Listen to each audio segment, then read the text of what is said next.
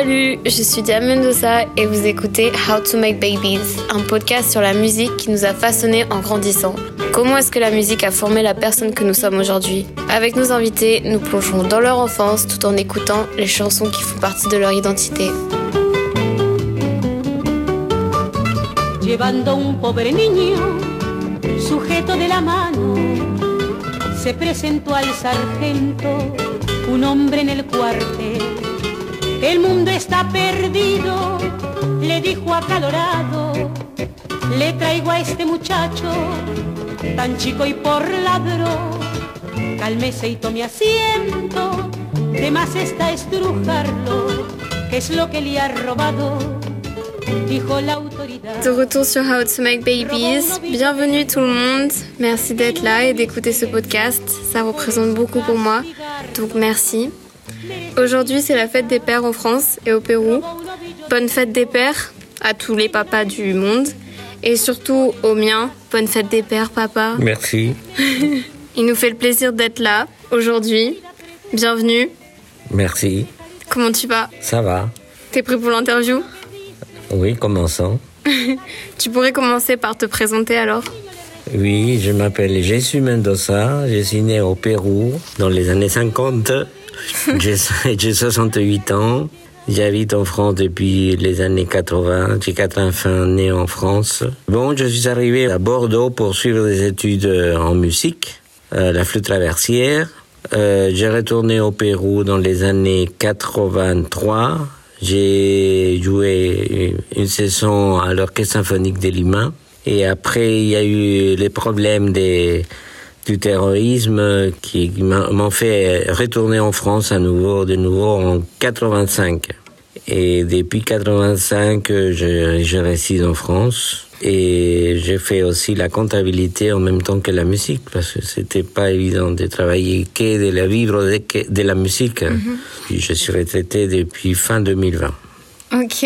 Est-ce que, est que le Pérou, à l'époque où toi t'étais jeune, c'est la même chose que maintenant Est-ce que ça ressemble un peu à la même chose? Non, non, ça a évolué parce qu'à l'époque, dans les années 60, euh, 70, euh, c'était pas assez développé. Il était économiquement moins bien situé à niveau international. Et après, à partir des, des années 90, avec le gouvernement de Fujimori, les choses ont changé financièrement, économiquement. Le Pérou s'est remis un peu. Ça, lever son économie, donc euh, c'était mieux depuis les années 90. Et aussi à niveau international, euh, la nourriture euh, péruvienne euh, a été connue dans le monde entier.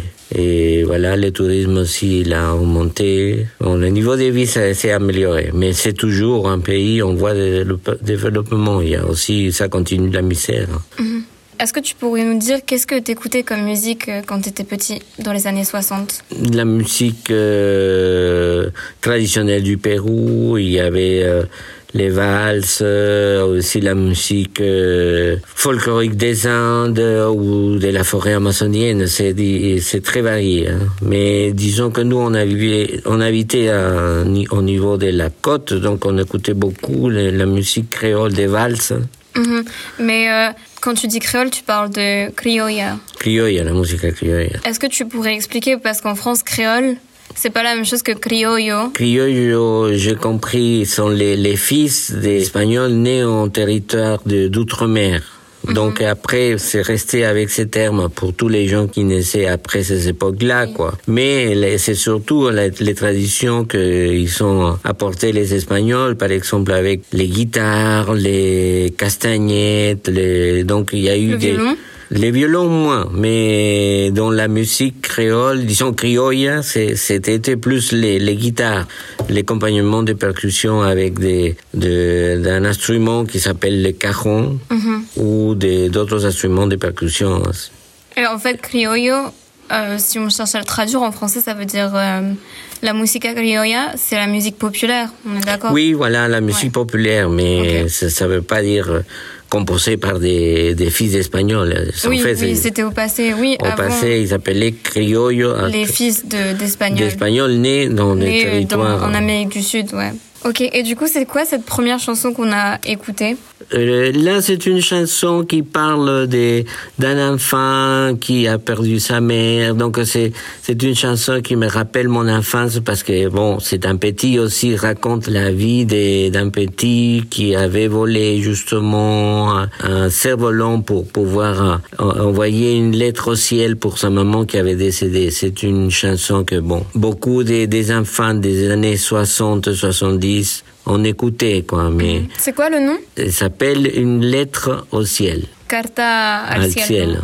De Elle est chantée par Lucha Reyes ou autrement en boléro par José Feliciano. Et c'est quoi la deuxième chanson que tu vas nous présenter? En fait, c'est deux chansons parce que c'était, euh, je me rappelle bien que mon frère, il, il prenait des cours de guitare et quand il avait avancé un peu, son prof le faisait jouer toujours deux morceaux. hein. c'était Nuage gris, gris et euh, Yesterday. Des Beatles. des Beatles. C'était des morceaux qu'il les jouait toujours. quoi. C'est c'est un souvenir de- d'enfance quand euh, il jouait. Il, il jouait que ces deux morceaux. On va écouter ça. Se perdió el celaje azul donde brillaba la ilusión. Vuelve la desolación, vivo sin luz. Otra vez volveré a ser el errante que va en busca del amor, del amor de una mujer. Se perdió el celaje azul donde brillaba la ilusión. Vuelve la desolación, vivo sin luz.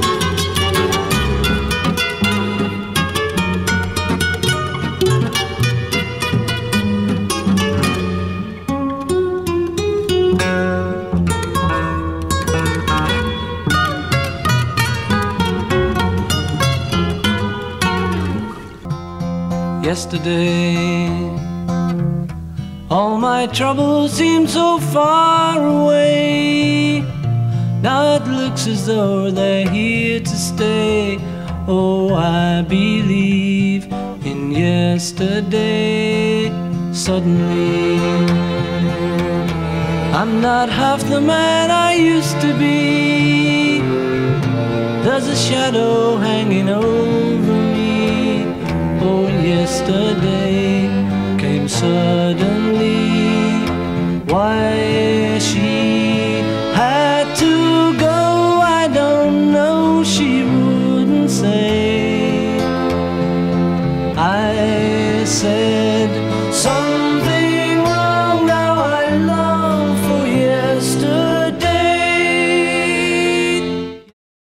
du coup, tu nous as précisé que tu avais un frère, que tu as toujours un frère, et euh, du coup, tu avais une sœur aussi. Et tu as mentionné que vous étiez dans une euh, école catholique. Tu pourrais me dire comment c'était l'école euh, dans les années 60 au Pérou? Euh, C'était euh, une école pour garçons, donc il y avait la section des primaires et après secondaire. C'était euh, géré par des prêtres, donc religieux. Ils gardaient la, tradition de l'école religieuse. Il était assez sévère pour certains, donc ils, suivaient les scolarités assez de près. assez fermes, de près, oui. Hmm. On t'a déjà tapé dessus du coup à l'école. Oui, parce que en fait, euh, enfin, c'est leur méthode, c'était des anciennes méthodes. Alors donc, euh, ils avaient la l'autorité et donc finalement les parents ils euh, ils acceptaient un peu euh, cette autorité de l'école pour pour la formation parce que c'est vrai que actuellement on peut pas toucher les élèves euh, mais avant c'était les claques ou les fessées ça s'est distribué C'est quoi la prochaine chanson que tu vas nous présenter? La prochaine cha- chanson que je vais vous présenter, c'est un des folklore euh, euh, de la côte justement. C'est un festejo qui s'appelle l'Alcatraz. C'était une danse aussi euh, assez assez gaie et, et amusante aussi parce que le but c'était d'allumer un, un mouchoir qu'on le mettait derrière le, le La jupe. la jupe des, Ouais. des filles. Donc Donc, les filles, elles- bougeaient les, les, les hanches pour essayer de... Et les garçons essayaient d'allumer ces, ces, ces Mouchoir. mouchoirs. Parce que c'est une danse de couple, enfin de groupe, où il y a des hommes et des femmes. Oui. Et les femmes, du coup, elles portent des jupes. Et du coup, le but, c'est d'allumer euh, le mouchoir que, que la femme cache euh, derrière, euh, da- dans son dos. Tout ça derrière, pratiquement. Ok. Est-ce que tu connais l'histoire du festejo? C'est des, des morceaux des, traditionnels de la côte du Pérou, faits par des afro-péruviens qui habitaient dans ces zones-là, quoi. Et c'était dans les moments des, des fêtes qui, qui dansaient ces rythmes-là, le festejo. Ok. El Alcatraz, on va écouter ça.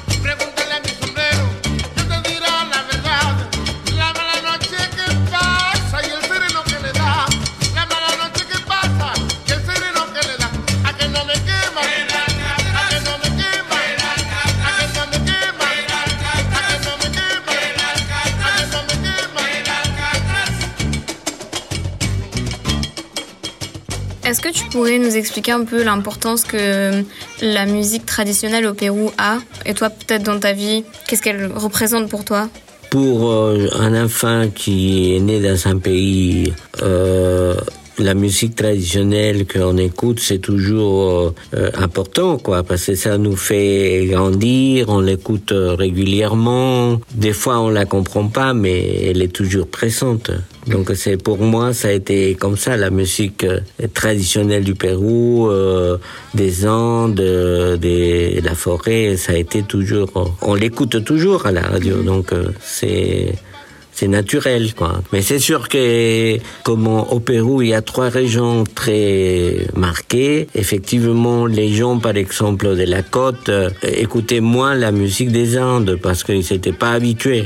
Donc, euh, quand tu parles de trois zones marquées, marquantes, tu parles de la côte oui, la cordillère des Andes, et la... la forêt amazonienne. D'accord. Donc, euh, trois morceaux de, de, de musique différents. Donc, euh, que des fois, les gens de la côte n'écoutaient pas la, la musique des autres régions. Ouais. Pour rappel, le Pérou, ça fait trois fois la France. Et du coup, la côte, c'est une petite partie du Pérou. Les Andes, c'est la majorité, avec la forêt amazonienne, amazonienne c'est ça, non? Je dirais qu'il y a plus de concentration des, des populations dans la côte. hein. Non, mais je veux dire, Sur la euh, je veux dire euh, au niveau géographique, euh, les Andes et la forêt amazonienne ont plus de place que la côte. Et même les Andes ont plus de place que la forêt. Oui, on peut dire ça, oui, effectivement. Au niveau des, des territoires, c'est plus grand que la côte, effectivement. La côte, c'est qu'une une bande pas assez large, des, on va dire des 30 kilomètres, au plus 40. Et après, ça commence euh, la cordillère des Andes, oui. Et donc, du coup, euh, toi, euh, cette musique traditionnelle, tu l'écoutais à quelle occasion? C'était. Toujours, toujours, hein, dans, Dans la, radio, dans la rue, dans le transport, parce qu'ils sont très habitués, les, les transports, à, à conduire avec la musique. Donc, euh, Ouais. c'est pas interdit. Ouais. Oui, il faut dire qu'au Pérou et même en Amérique latine, la musique, c'est très présent. Oui, oui, c'est très pressant, effectivement. C'est super important. C'est, si, oui, toujours. Il n'y aura Oui, jamais de toujours. fête sans, sans musique. Oui, tout à fait. Non, il y a pas, il y a toujours euh, la musique. Généralement, euh, les gens, ils, préviennent pas s'ils vont faire ou pas une fête. Ils la font et, parce qu'ils savent très bien que euh, la semaine suivante, euh, c'est eux-mêmes qui vont faire une fête et ils aimeraient pas que soit perturbé. Donc, euh, personne dérange à personne quand il y a des fêtes. hein. Ils font leur fête chacun dans son coin et, et c'est bon. hein. Ça, il n'y a pas ça. Donc, que pour quelqu'un qui n'a pas cette culture-là, c'est étonnant, quoi, de, de, de perturber la tranquillité d'une autre famille ou d'un voisin, etc. Alors que quelqu'un, par exemple, qui joue du piano, il peut se mettre à jouer à 10 heures du soir sans problème là-bas au Pérou et personne ne va le- l'empê- l'empêcher de le faire. Alors qu'ici, si on commence à jouer à 10 heures du soir dans un appartement, vous avez cinq voisins qui vont vous sauter dessus. Mhm. Est-ce que tu pourrais nous parler du petit samedi? Comment ça se dit en espagnol? Sábado chico. Disons que pour les euh, travailleurs, la plupart des gens, euh, c'est après les vendredis, on, on- on laisse euh, défouler un peu ce- son travail et ils vont boire, etc. Ils commencent déjà à faire la fête du samedi, même les vendredis. Ok, donc en fait, ça s'appelle Sábado Chico parce que le vendredi, le week-end commence déjà et on fait déjà la fête. Oui. Tu me parlais l'autre fois euh, de, de tes tantes, las tías, Oui. et euh, qu'elles dansaient cigarette à la main. Non, non, pas cigarette à la main, mais j'aimais bien faire la, la fête. Oui, ça c'est vrai. Et c'était des, des, des, des personnes qui étaient dans la jeunesse, disons, dans, dans les années 65, on va dire, 60, 70. Donc, et, et ça s'écoutait encore beaucoup, le, le mambo, les cha-cha et tout ça. Et donc, elles, elles dansaient très bien tout ça, quoi. Et du coup, qu'est-ce qu'elles écoutaient? Euh, Ah bah à cette époque-là, il y avait des morceaux, tout ce qui est tropical, la- de, de Cuba, il y avait des groupes, par exemple la Sonora Matancera, que, que c'était des morceaux très rythmés euh, et beaucoup de mélodies chantées. Donc il y avait des morceaux assez romantiques, et il y avait des morceaux aussi assez euh, rythmés quoi. Et tu me disais qu'il y avait un programme aussi à la radio Ah, qui passait oui. tous les jours, c'est ça Avec la Sonora Matancera. Oui, oui, c'est ça. Il y avait un programme qui passait à, à l'heure du déjeuner. Donc les gens ils, déjeunaient euh, gaiement. Et c'était quoi le nom de cette émission? Ah, je me rappelle plus de l'émission, mais c'était une heure avec des morceaux avec euh, les groupes de la Sonora Matancera. C'était quelque chose qu'on écoutait pratiquement tous les jours.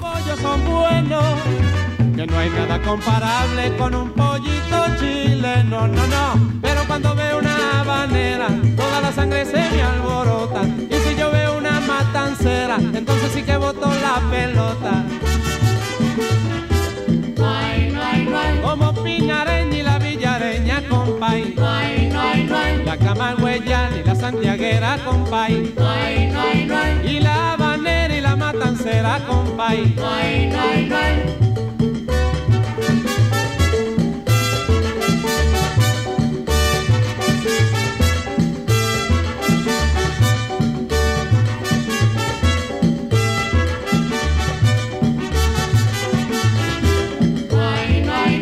Puertorriqueña, nicaragüense, salvadoreña, costarricense, venezolanas y colombianas, con la peruana que bailan más, las argentinas y la brasileña. Con Et est-ce que du coup tu pourrais euh, nous expliquer ton lien avec euh, ton père, comme c'est la fête des pères, on parle des papas Les- mon père, mon père, euh, j'avais commencé à, à faire des études de violon à l'âge à peu près de 10 ans, mais mon père, il était quand même assez fier que je faisais la musique, et donc il pensait que je déjà été un, T'allais devenir un un violoniste. professionnel, euh, oui, voilà, c'est ça. Et donc, il essayait, chaque fois qu'il pouvait, il me faisait jouer devant ses amis. Mhm. Bon, quelques années, mais après 13, 14 ans, j'ai commencé à refuser un peu Pourquoi? de jouer parce que, bon, je me sentais pas capable de, de jouer cet instrument. timide? Euh, Non, à part ça, c'est, c'est, c'est pas évident de jouer le violon, quoi. Mhm. Et c'est pour ça qu'après t'as commencé la guitare? Non, la guitare, je n'ai pas fait la guitare. J'ai, euh, j'ai fait la flûte traversière. Mhm. Ah, t'as commencé la flûte traversière au Pérou alors?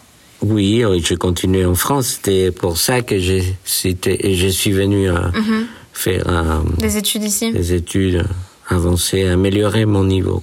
Est-ce que tu pourrais nous expliquer ou nous parler de ton moment où tu étais musicien du coup quand tu vivais au Pérou? Après, euh, tu sais, après que tu sois venu en France et que tu es retourné au Pérou, comment c'était d'être musicien, de donner des cours et en même temps de vivre euh, cette période importante politiquement au Pérou?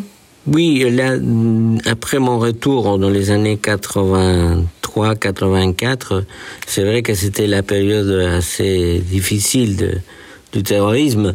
Et donc, mais de toute façon, le, les écoles, ça fonctionnait. C'est, toujours pareil, mais avec la peur des, de toujours de, subir un, attentat ou des morts, etc. Mais hum, il n'y avait pas de, de limitations. La seule chose que à l'époque il y avait, c'était euh, il y avait les attentats mais aussi il y avait des fois des, des apagons euh, qu'ils appelaient apagons euh, quand ils coupaient la lumière. Ah, des coupures Des d'électricité. coupures d'électricité. Apagón, c'est ça? Apagón, Apagón, c'est coupure d'électricité en espagnol. Et, et- et donc il y avait chaque ou l'eau aussi. Des fois il n'y avait pas d'eau. Donc euh, euh, savaient très bien comment faire pour pour arrêter de fonctionner tous ces services quoi. Mais c'était qui ces terroristes en fait? Les terroristes, des groupes euh, des, des gauches, des groupes euh, maoïstes, des groupes des anarchistes, tous les istes possibles. Qui, ne pas, euh, qui n'acceptent pas un gouvernement de droite ou des centres, parce que toujours c'est ils essaient d'abuser du peuple, etc. Mais c'était l'extrême je, gauche, je, je suis pas, oui, l'extrême gauche. Je connais pas, je pourrais pas parler des politiques. Ok, donc t'étais plutôt détaché en fait de, de ce climat politique un peu. Oui, non, je je connaissais pas, ça m'intéressait pas, vraiment. Tu le subissais juste. Oui, voilà. Et c'est pour ça du coup qu'après vous avez décidé avec euh, ma mère de De revenir en en France, France. ouais. Ok. dans les années 85. Mhm. C'était comment de déménager euh, du Pérou à la France? Ah, c'est toujours difficile parce qu'on ne sait pas comment on va pouvoir euh, se développer ou faire des progrès. On ne sait pas au début quand on change d'un pays à un autre. Mais à, à force d'insister, de, de, de faire euh, le nécessaire pour améliorer la situation, on a essayé toujours de faire ça, de travailler surtout, hein, parce que c'est l'essentiel, c'est travailler. Mhm. C'est quoi la prochaine musique que tu vas nous présenter? Quand euh, bon là j'ai grandi, j'avais 16, 17 ans, on écoutait beaucoup euh, Santana ou autrement les des groupes de la bossa nova, c'était de, de la musique des brésilienne. Il y avait un compositeur euh, Jobim Desafinado, c'est ça? La chanson que Desafinado. t'as choisie? Ou la chica d'Ipanema. Só não poderá falar assim do meu amor. Ele é o maior que você pode encontrar, viu? Você com a sua música esqueceu o principal. Que no peito dos desafinados, no fundo do peito, bate calado. No peito dos desafinados também bate um coração.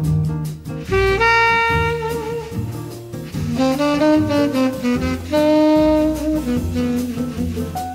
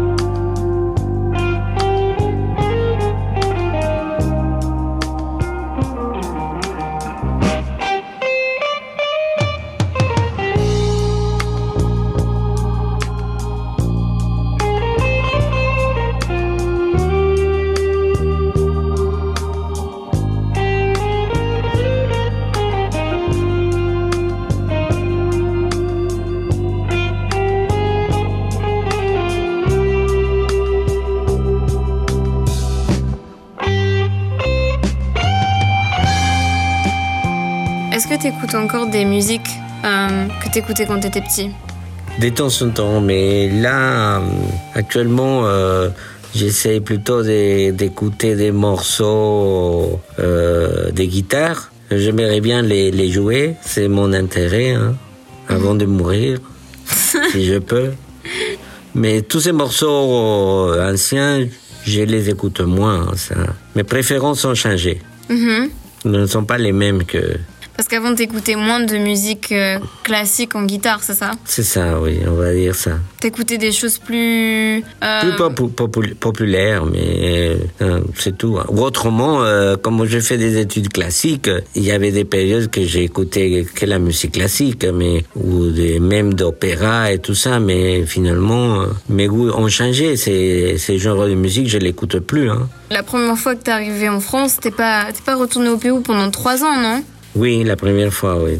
Ça doit être dur parce que t'es super loin de ta famille, t'es loin de- du pays que tu connais, qui t'a vu naître et tout. Oui, mais on s'habitue à tout. Hein. De toute façon, euh, ça, ça, c'est pareil pour toutes les personnes d'un pays qui partent dans un autre pays. Il faut s'habituer et après, on peut rester. Hein. C'est pareil, combien de Français partent au Brésil ou au Pérou, ils restent au Pérou. C'est l'échange... euh, C'est pas un problème, ça. Je pense qu'on on doit faire le nécessaire pour s'habituer à, à- au pays euh, on est accepté. Hein. Mhm. Mais ça te Euh. manquait pas quand même le Pérou?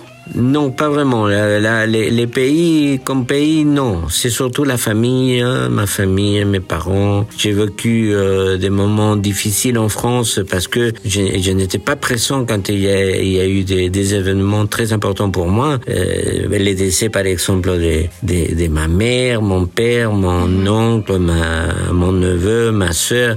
J'étais jamais présent. Alors maintenant... euh, les pays, non, c'est vrai que j'étais éduqué là-bas au Pérou. euh, Après, si un gouvernement fait des choses ou dirige mal un pays, comment on peut les appuyer s'il a, si, s'il gère mal un pays? Donc c'est pas les pays, les pays, il est, il est beau, il, il y a plein de choses à voir, mais si un gouvernement dirige mal, euh, je, je suis reconnaissant du pays, mais La culture surtout. la culture, etc. Mais, euh, mais à niveau per- euh, personne qui gouverne, Non, t'es pas du tout attaché. non, pas du tout. Comme tu le disais, t'as loupé énormément d'é- d'événements importants reliés à ta famille. Du coup, à la fin, c'est quand même un, un sacrifice de partir. Mais bon, pas vraiment un sacrifice parce qu'il y a eu des compensations quand même. Grâce à ça, tu as pu naître donc euh, et avoir trois frères. Donc c'est même maintenant un, un- un petit neveu. Donc euh, on peut pas regretter. C'est c'est pas des sacrifices. Non, je parle pas de regret, mais vraiment, enfin, t'as sacrifié dans un sens que tu aimais, ce que tu connaissais, pour ton futur. Et puis- Exactement, oui, c'est surtout pour améliorer. C'est quand euh, on sort, c'est vrai que l'avantage, c'est qu'on euh, on vit dans un pays, euh, disons, riche, développé, etc. Et nous, on est venu d'un pays sous-développé, moins bon financièrement, économiquement. Mais la réalité est la même. Là, il y a des fois en France beaucoup de gens qui souffrent. donc, euh, et pire peut-être que si euh, ils restaient dans leur pays, je ne sais pas. Les extrêmes sont toujours là, en fait. Mhm. Mhm. Et donc maintenant, ça fait beaucoup plus longtemps que tu vis en France, Oui, que tu as vécu au Pérou. exactement. Et pourtant, pourtant, ça te définit tellement, non, ton pays d'origine? Enfin, je veux dire, ça fait partie Oui, de ta déjà, de, personne. tout- de- de toute façon, oui, exactement. Euh, euh, je suis français euh, naturalisé, etc. Mais ma culture, elle est, on va dire, euh, mixte, on va dire, parce que j'ai j'ai une culture euh, péruvienne et aussi française, parce que là, on est habitué déjà. Pour moi, ça- c'est vrai que, que si je retourne au Pérou, ça va être difficile d'accepter le, le- leur façon de vivre. Ah oui Euh, J'aurais mieux connu toutes ces personnes euh, qui sont mortes. La famille, oui, Ouais. pourquoi pas. Ça, c'est vrai que c'est c'est un peu le regret, c'est tout. De toute façon, ils, ils sont toujours euh, dans nos pensées, dans nos cœurs, toujours. Ce sont des gens qui, qui ont existé à un moment donné. Maintenant, ils sont plus là, mais euh, d'où ils sont, ils nous protègent parce qu'on on pense qu'ils sont toujours. euh, ils sont, ils ont été des bonnes personnes, donc euh, ils doivent être euh, en train de profiter de la De du l'après. séjour de, la mort avec euh, avec Dieu, avec Jésus, avec tous les tout ce que nous on, on croit. C'est quoi la dernière musique que tu vas nous présenter? Euh, par exemple, euh, aimer la vie, aimer l'amour. euh, De Julio Iglesias? c'était des, des années 80 que c'était très connu en France. hein, c'est- On a entendu ça souvent. Et c'était des morceaux assez légers, mais aussi euh, c'est c'est vrai qu'on cherche ça, quoi. De vivre euh, avec euh, légèrement, quoi, sans, sans se prendre. Juste se divertir. On peut dire, parce que tu as été musicien, euh, la musique, euh, tu as grandi avec, et c'est important pour toi. Tu as quand même un lien étroit avec la musique. Et est-ce que tu penses qu'elle t'a aidé à grandir? Oui, oui, c'est clair. toutes les, les civilisations la musique très important pour faire la fête, pour euh, améliorer les relations entre personnes, les danses. Et donc c'est quand même un bon moyen de, de, de faire la fête, de, de partager, de, vivre euh, quelque chose de, de, d'ensemble. Mhm. T'es au courant que l'émission s'appelle How to Make Babies Ma dernière question, c'est comment est-ce qu'on fait bien des enfants? Avec la musique. Avec un peu de musique, euh, de tendresse. Bon, ce sont des choses que, que ça s'apprend en pratique. En étant papa. Oui, Du coup, le mot de la fin, on peut dire euh, bonne fête des pères à tous les papas. merci. Écoutez Julio Iglesias, aimez la vie, aimez la vie, un morceau de 1978.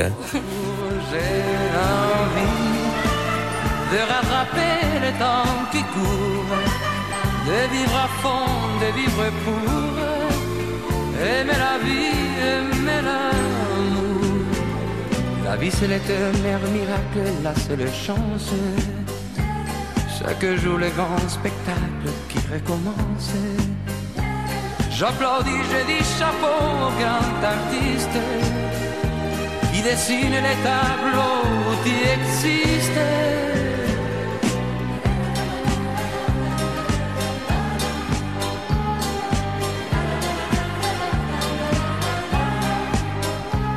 Les les yeux brillants des jolies femmes.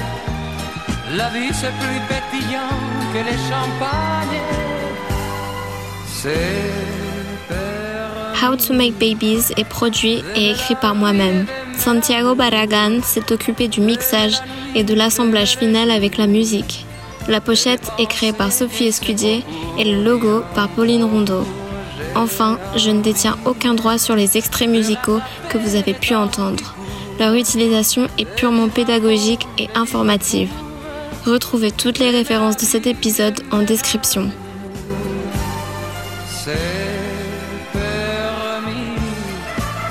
D'aimer la vie